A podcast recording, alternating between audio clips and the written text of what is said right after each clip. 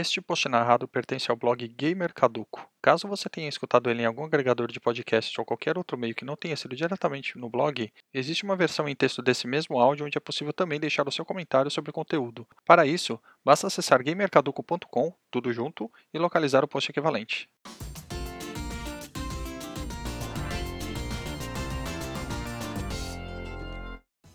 Como estão, caríssimos ouvintes?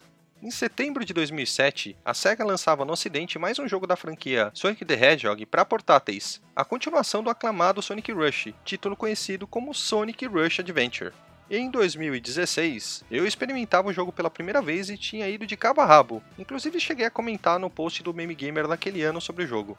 Já no primeiro trimestre de 2021, eu me vi com a missão de incluir um texto sobre o jogo na Maratona Sonic. Então resolvi tirar o cartucho da caixinha novamente e botar no meu 3DS, que agora já é velho de guerra, para relembrar a experiência. E pensar que no começo deste blog o portátil era novinho em folha. Como o tempo passa, não? Enfim, chegou a hora de falar sobre tal jogo na seção mais movimentada do blog. Que tal começarmos com dados mais técnicos? Vamos lá! Como dito, Sonic Rush Adventure foi lançado em 2007 pela própria SEGA, em setembro no Ocidente e somente em novembro no Oriente. O jogo foi desenvolvido pela Jimps, assim como seu antecessor. Os dois foram lançados para DS e são exclusivos do portátil da Nintendo, embora possam ser jogados também no 3DS devido à retrocompatibilidade. Sorte a minha e de muitos outros jogadores que só puderam conhecer o jogo posteriormente. Os dois jogos compartilham, inclusive, os mesmos artistas, Yuji Uekawa e Kazuhiro Yamamoto. Isso torna o visual dos dois jogos bastante similar, se não for praticamente iguais. Diga-se de passagem, dois ótimos trabalhos da dupla. Ambos jogos são bem bonitos visualmente falando, posso adiantar isso para vocês. Já na parte sonora foram colocados outros compositores, Tomoya Otani, Seirou Okamoto e Mariko Namba, mesmo sendo outra equipe, eles se esforçaram para tornar a trilha sonora de Sonic Rush Adventure no mesmo estilo do antecessor de propósito, fazendo algumas adaptações para o tema da aventura, que é praia, ilha, mar, etc. E além disso, adicionando também alguns elementos de hip hop, que era um estilo que estava em alta na época.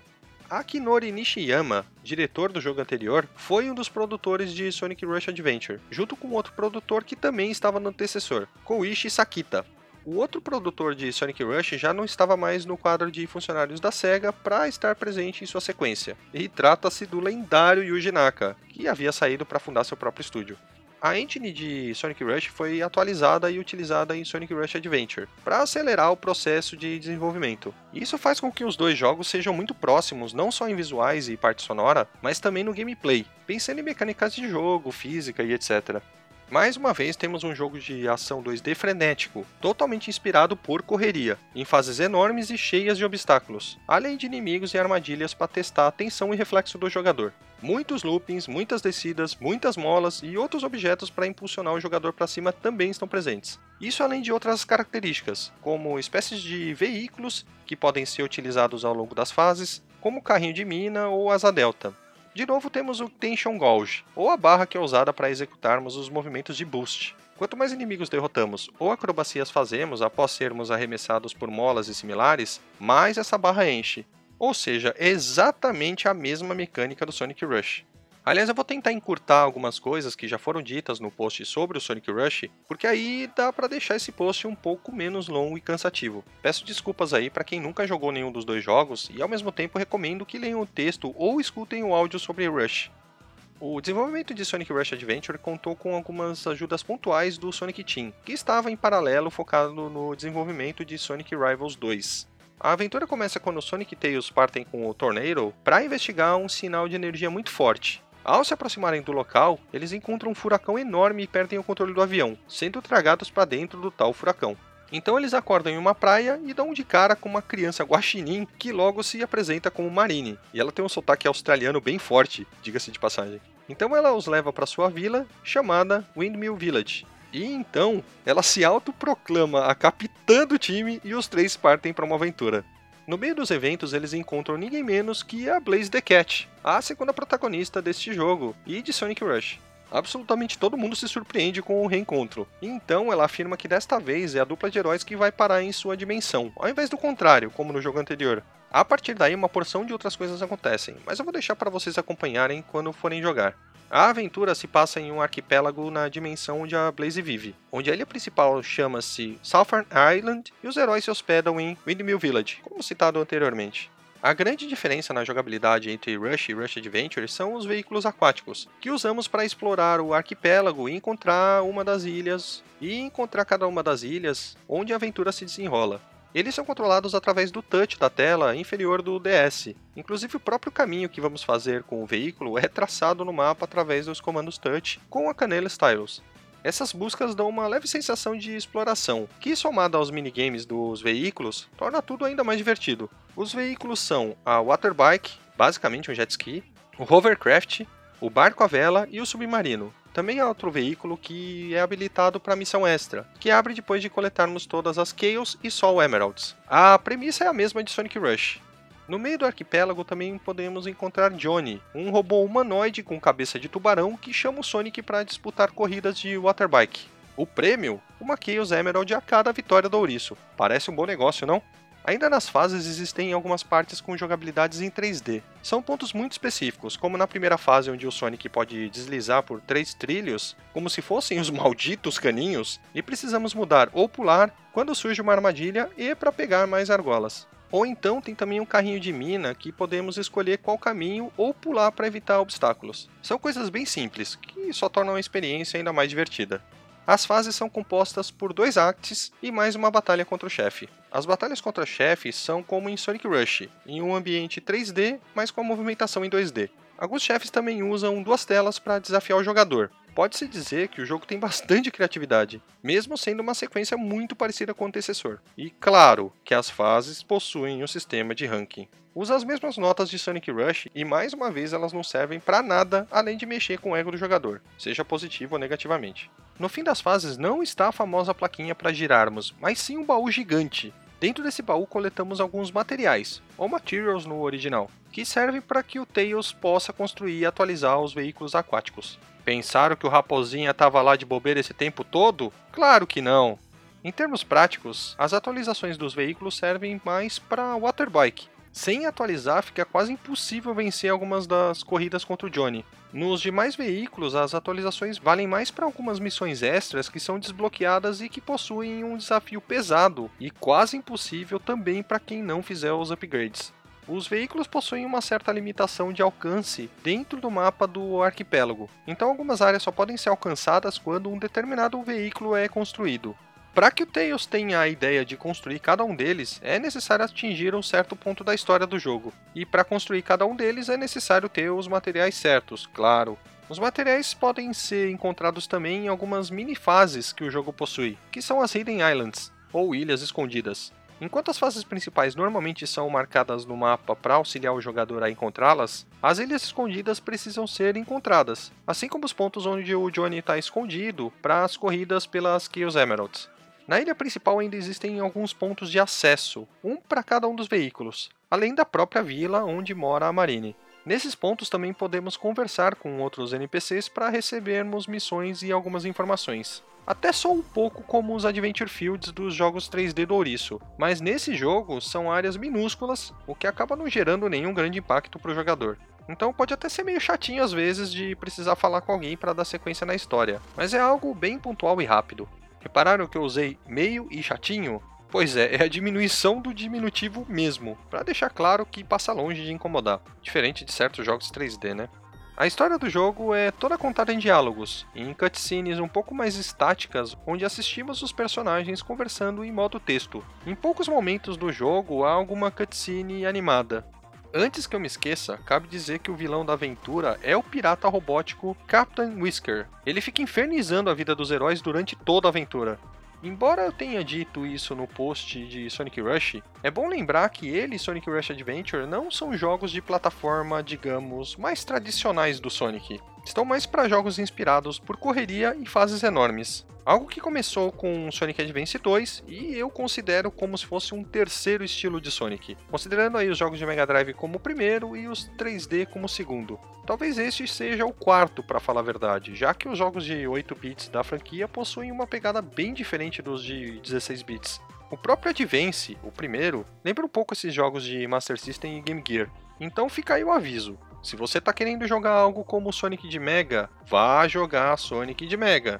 Como eu já falei aqui no blog, talvez o Advance 2, o 3, o Rush e o Rush Adventure não sejam jogos para você. Agora, se você está aberto a uma experiência um pouco diferenciada com o Ouriço, pode jogar sem medo todos esses que eu citei. Você vai se divertir a beça. Como eu já havia jogado o jogo em 2016, eu acabei repetindo o mesmo que fiz quando fui jogar o Sonic Rush novamente para a maratona. Revisitei toda a história naquele famoso site de streaming de vídeos que não patrocina o blog, embora exista um canal do blog lá, e joguei novamente todas as fases. Primeiro de tudo, é bem esquisito jogar de novo alguma coisa sem resetar o save e começar do zero. Mas eu preferi fazer dessa forma, porque afinal de contas, o tempo que o jogo completo leva era longo demais para a maratona por questões pessoais. Pensando em um jogo de plataforma portátil, o tempo total tá totalmente na média. Vou relembrar na íntegra tudo que eu falei de Sonic Rush Adventure no post do Meme Gamer de 2016. Vamos lá, abre aspas. Depois de ter encarado Sonic Rush em 2013, fiquei curioso para saber o que me esperaria na continuação. Fui surpreendido. Sonic Rush Adventure consegue ser superior ao primeiro título. Blaze the Cat está de volta como personagem jogável, mas aqui ela fica como opção junto com o próprio ouriço no começo de cada fase. Nem preciso dizer quem eu escolhi a maior parte das vezes. No começo eu fiquei incomodado com as fases de bônus para obter as esmeraldas, pois uso Touch, já que o jogo é de DS e era a grande novidade da plataforma, e eu já falei ali no Power of Illusion, cabe aqui um parênteses que foi também um jogo que eu joguei na época, também no 3DS, fecha parênteses aí, eu já falei que isso dentro de um ônibus correndo e fazendo curvas loucamente não dava muito certo. Depois acabei pegando gosto, pois são bem desafiadoras até quando não estamos em movimento. Detalharei mais quando chegar a vez dele na Maratona Sonic, prometo. Fecha aspas aí. Olha, eu concordo plenamente com o Caduco de 5 ou 6 anos atrás. De fato, o Sonic Rush Adventure consegue ser melhor que seu antecessor, sendo uma bela continuação para a aventura do Sonic e a Blaze. Aliás, eu já estava me esquecendo de dizer que na hora de entrar nas fases podemos escolher com quem vamos jogar. Claro, isso depois de encontrarmos a Blaze na história. Somente as corridas de Waterbike contra o Johnny que precisamos usar o ouriço exclusivamente. Em contrapartida, há as missões específicas para conseguirmos a Soul Emeralds, que só temos a opção de controlar a gata. Eu ainda me sinto mal chamando ela assim, soa meio esquisito, mas enfim. Bem, essa ideia acabou encurtando o jogo pra caramba e deixou a coisa muito menos burocrática. Por mais que as fases sejam legais e tal, é meio chato ser obrigado a ficar repetindo cada uma delas, como em Sonic Rush. Então essa mudança já é um baita ponto positivo. Engraçado que lendo esse relato eu percebo que eu não estava lembrando o quanto que eu tinha sofrido para pegar as Chaos Emeralds. As corridas contra o Johnny não são fáceis, e dentro de um ônibus andando feito louco nas ruas esburacadas de São Paulo, foi um desafio ainda mais apimentado para a época. O pior de tudo é que eu guardo toda essa história com carinho aqui na minha cabeça, viu? Pelo menos eu jogava sentado, já que fazia o trajeto do ponto inicial até o ponto final do ônibus, tanto na ida quanto na volta do trabalho. Às vezes me custava demorar um pouco mais para chegar em casa, mas na época isso não era grande problema. Ah, eu sempre gosto de relembrar outra coisa. Comprei o jogo em outubro de 2012, praticamente oito meses depois de comprar o Rush. Mas fui jogar muito tempo depois, em 2016. Vai entender, né? Vale dizer que eu comprei ele junto com o Secret Rings de Wii, o Adventure DX de GameCube e o Rivals de PSP, todos usados. Lembro que a loja americana onde eu costumava comprar até o dólar ficar impraticável, que ela vivia fazendo promoções tipo compre 4 e o mais barato é por nossa conta. E valia muito a pena. Pena que não fazem mais e o dólar hoje custa caro pra diacho. Engraçado que dos quatro, três são mais ou menos da mesma época, e eu juro que é uma grande coincidência. Bom, eu já dei sinais do que eu acho do jogo, mas deixa eu ser um pouco mais específico e fazer uma espécie de conclusão. Correr pelas fases longas e criativas é muito divertido, de verdade. Gosto da forma como precisamos fugir dos obstáculos, além de não errar os caminhos, os pulos, evitar as armadilhas e usar o boost na hora correta. Esse tipo de jogo, inspirado por reflexo e timing, é um estilo que me agrada muito. Entendo quem não gosta, mas entre não gostar e alegar que o jogo é ruim, há um abismo enorme, né? Uma coisa que eu não gosto, mas pode passar completamente batida, é a presença do homing attack. Ainda acho esse movimento desnecessário em qualquer jogo 2D do ouriço. Felizmente, tanto em Sonic Rush quanto em Rush Adventure, esse movimento é até meio escondido. Não é tão simples de executar e em nenhum momento o jogo te pede para aprender e ficar usando isso. As fases não se apoiam nessa mecânica em nenhum momento. Ou seja, é puro mimimi meu não gostar que o movimento existe, então podem me ignorar. Achei fantástica a ideia de podermos jogar com o Sonic ou a Blaze nas fases, ao invés de ser obrigado a jogar a campanha de um e depois a do outro. Isso, na minha opinião, foi uma das melhores evoluções que o Rush Adventure trouxe em relação ao seu antecessor. Como eu falei já algumas vezes, deixou tudo muito menos burocrático e mais direto. Eu simplesmente adoro os minigames touch desse jogo. Vocês podem falar o que vocês quiserem. É legal pra caramba poder ficar explorando o arquipélago e navegar pelo mapa. Alguns veículos são menos divertidos que os outros, mas todos são bacanas. Os Special Stages contra o Johnny também são divertidos demais e bastante desafiadores, mesmo quando estamos em um ambiente instável para esse tipo de coisa. Como eu falei, como um ônibus com motorista apressado nas avenidas e ruas tortas e esburacadas de São Paulo. O sistema de touch era uma novidade para a época e um dos carros-chefes do DS. Então pensem bem no que vão dizer antes de apontar bengala resmungando. Ainda se a mecânica não funcionasse direito, eu até apoiaria a reclamação. Fiz isso com Sonic and the Secret Rings, para quem não sabe. Só que no caso ali era o problema de sensores de movimento. Coisas mal implementadas devem ser detonadas mesmo, sem dó. Mas eu repito, não é o caso de Sonic Rush Adventure. Os gráficos continuam lindos, já falei isso e falo de novo. As fases são bem coloridas e bem feitinhas. Os modelos dos personagens é pelo menos satisfatório, realmente não há do que reclamar aqui. E a trilha sonora? Meus caros, ela é espetacular. No meu gosto particular, ela é mais interessante do que a do antecessor, que eu já curtia também. Muito embora às vezes eu tenha uns momentos de, entre aspas, enjoei com as duas trilhas. Eu não sei dizer muito bem o porquê. Poucos jogos me causam isso. A música do mapa da ilha me lembra muito aquelas que tocavam em comerciais de picolé nos anos 90. E eu não tô criticando, tá? Só tô dizendo que me lembra. Queria muito achar esses comerciais, porque eu tenho certeza que uma ou outra deve ser muito parecida. Mas também, mar, praia, verão, picolé, waterbike, tudo a ver, pô. Aliás, cadê o meu picolé, hein? Talvez um ponto a reclamar um pouco é o excesso de diálogos, mas tem tanta coisa divertida nesses diálogos, especialmente quando há interações da Marine, que pelo menos eu até acabo relevando. Pensem numa criança completamente pirada das ideias e sem noção com um sotaque engraçado. É a Marine. Gostei também de uma referência meio dupla que acaba rolando no jogo. Uma das fases, a Sky Babylon, é claramente uma referência a Sonic Riders, que também tem uma civilização antiga com um nome similar. Além disso, a fase tem um céu verde, que é a cor do céu quando a Blaze volta para a dimensão dela, onde se passa esse jogo. Ou seja, provavelmente foi nessa região que ela acabou aparecendo durante a volta. Ainda sobre a fase, o chefe dela é uma corrida 3D na tela de baixo do portátil com plataformas 2D na tela de cima, onde precisamos atingir alguns objetos para subirmos para a tela de cima. Eu não me lembro de outro jogo 2D ou de portátil que tenha um chefe com mecânicas 3D de perseguição, algo que é bastante presente nos jogos 3D da franquia. Não fazendo comparações, mas em Sonic Rush Adventure essa batalha é bem legal de jogar. A dimensão onde o jogo se passa não possui aquele monte de amiguinhos do Sonic, e isso simplificou bastante as interações e o gameplay. Ótima desculpa para não ter que controlar Knuckles, Shadow, Silver, M, Vector, Charm, Espio, Mario, Luigi, Ristar, Bubsy, Kratos e sei lá mais quem. Fora que também não há presença alguma de humanos nesse jogo. Que alívio! Bem que os heróis podiam ficar presos nessa dimensão para sempre, não? Além do mais, a Blaze é um personagem bem mais interessante que todos que foram citados na lista anterior, menos o Luigi. O Luigi é muito da hora. Na minha humilde opinião, esse foi o primeiro jogo onde o personagem usa uma prancha de snowboard na neve de forma divertida e livre de bugs estranhos, ou pelo menos eu não passei por eles. Lembrando que, na Ice Cap Zone de Sonic 3, a gente até controla a prancha, mas não tem grandes efeitos práticos, é um trechinho bem curto. Em Sonic Rush Adventure, sim, é bem divertido. Em outros jogos eu prefiro nem comentar. Sonic 2006. Desculpa. A batalha extra que libera o final verdadeiro também é bastante divertida. Eu não vou dar grandes spoilers, nem de mecânicas e nem de história, mas vocês devem imaginar quem são os inimigos, né? Todo jogo pode ser terminado em mais ou menos 5 ou 6 horas, então dá pra dizer que ele é bem curtinho e que é um tempo ótimo para um jogo de portátil. Ah, sim, o game tem modo multiplayer, e eu ignorei isso completamente, como sempre. Nem vou falar nada sobre isso nesse post. Lembrando que a Maratona Sonic não é feita de reviews, então tá tudo certo. Em suma, no geral, o jogo é ótimo, ótimo mesmo. Qualquer micro, mini probleminha minúsculo que ele possa ter é facilmente relevado. Pode não ser um jogo para todos os tipos de público, mas com certeza não é só para fã e fanboy de Sonic provavelmente não vai agradar os fãs de Sonic só de Mega Drive, mas todos nós sabemos que esse público é enjoado que só, né?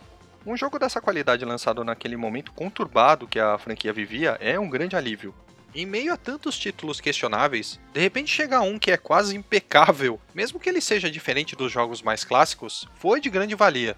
Por falar nisso, a própria crítica recepcionou o jogo muito bem. No agregador Metacritic, o jogo ficou com uma nota não tão alta, 78. Entretanto, muitos reviewers deram pelo menos 80% da nota total, alguns até 85% e até 90%. A maioria dos reviews é bem positiva, o Games Radar frisou que a série ainda estava viva, fazendo alusão ao fracasso que foi a tranqueira do Sonic 2006. Entre os destaques nas análises estão o visual do jogo, a sua apresentação e animação fluida, além da boa transição entre 2D e 3D. Também teve a trilha sonora que foi considerada cativante e bem produzida, e o level design bem feito, com fases grandes e não lineares. Eu concordo com absolutamente tudo, de negativo foram levantados alguns pontos, como chefes confusos ou bagunçados. Também foi dito que o jogo tem algumas perdas de frame rate, embora sejam incomuns. Eu não sei se eu concordo com esses pontos, tá? Mas há outros dois que também foram ditos e eu concordo. O primeiro deles é a pouca inovação em relação a Sonic Rush, e o segundo é que o fator replay do jogo não é tão grande. De fato, o Sonic Rush Adventure se assemelha muito ao seu antecessor, mas isso não é exatamente negativo, na minha opinião. Já o fator replay é baixo mesmo, eu sou obrigado a concordar. A minha reação de jogar somente as fases não me deixa esconder isso, né? No geral, todos concordaram que o jogo vale muito a pena, que tem boas ideias de design, é rápido, frenético e, acima de tudo, divertido. E isso é fato mesmo, inquestionável. Até teve quem comparou o gameplay com os originais de Mega Drive. Eu acho um pouco exagerado, enxergo estilos de jogo bastante diferentes. Meus caros, é isso. Não vou me prolongar ainda mais. Fica aí a dica de um jogo absolutamente divertido para quem não é muito chato. Se você for apenas chato, que nem eu, vai na fé que a diversão é garantida. Obrigado a todos por me acompanhar em mais um post e até o próximo. Abraços e fui!